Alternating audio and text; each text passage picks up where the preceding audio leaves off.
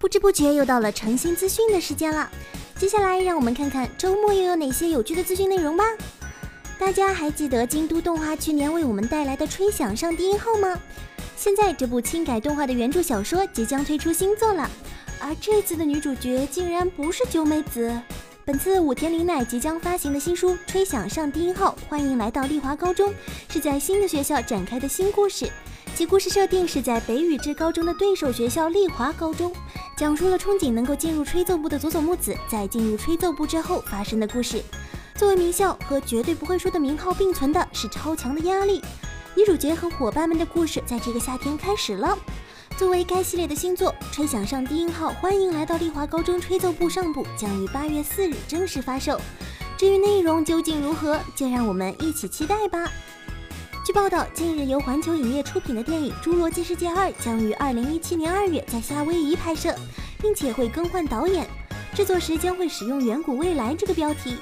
《侏罗纪世界》上映后，全球票房高达十六点七亿美元，高居历史第四；北美票房则达到六点五二亿，同样位居影史第四。影片中生动的情节和精美的特效打动了无数观众。而作为新《侏罗纪三部曲》的第二篇章。《侏罗纪世界二》将由克里斯·帕拉特与布莱斯·达拉斯·霍华德联手打造。至于是否能够再创巅峰，就得等到电影上映时才能知晓了。近日有日媒报道出版社人士的内部消息，《全职猎人》将很快再开连载。今年富坚达成了五百回休刊的记录后，终于在四月十八日再开《全职猎人》的连载。然而，该漫画在不间断连载了十一话之后，本月四日因为富坚病情恶化而宣布再度休刊。事实上，大家不但对富坚休刊非常淡定，而且已经做好心理准备，他又要休个一年半载的。看来缺乏看板作的少年 Jump 还是只能依靠富坚救场。毕竟死神银魂要完结，航海王频繁休刊，全职猎人也长期休刊的话，少年 Jump 的形势将非常不容乐观。休刊大王富坚这回也不得不勤奋工作了吧？就在知名小说家川原丽、剧本作家大河内一楼以及鬼才监督新房昭之前后加盟 Egg Firm 后，此前才从角川书店独立出来的原电纪文库总编三木一马也宣布其成立的新公司将与 Egg Firm 合作。知名广告代理公司与工作室也纷纷表示将与其展开合作。Egg Firm 如今可谓是集业界最强于一身的动画公司，其社长大泽信博曾担任过《刀剑神域》《绅士学园》等热门作品的制片人。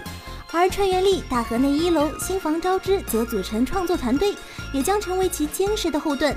川原丽以《刀剑神域》《加速世界》等作品而闻名于世，大河内一楼以 TV 动画《假铁城的卡巴内利》《叛逆的鲁鲁修》等作品为人熟知，新房昭之以《魔法少女小圆》《物语》系列等作品被称为动画鬼才。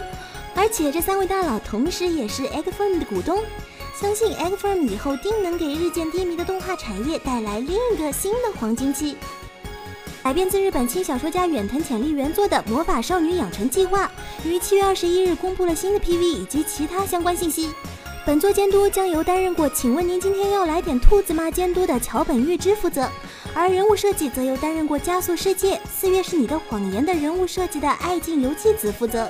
系列构成以及脚本由同样是参与过《四月是你的谎言》制作的吉冈孝夫执笔，动画制作将交于制作过《学园孤岛》《暗杀教室》等优秀作品的 Labuke。本作最大的卖点在于与可爱的魔法少女们不相符的残酷生存游戏，以及无法预测的情节展开。联想魔法少女小圆的剧情，咱们先奶为敬。可以想，又是一部暗黑系的大作预定啦。好了。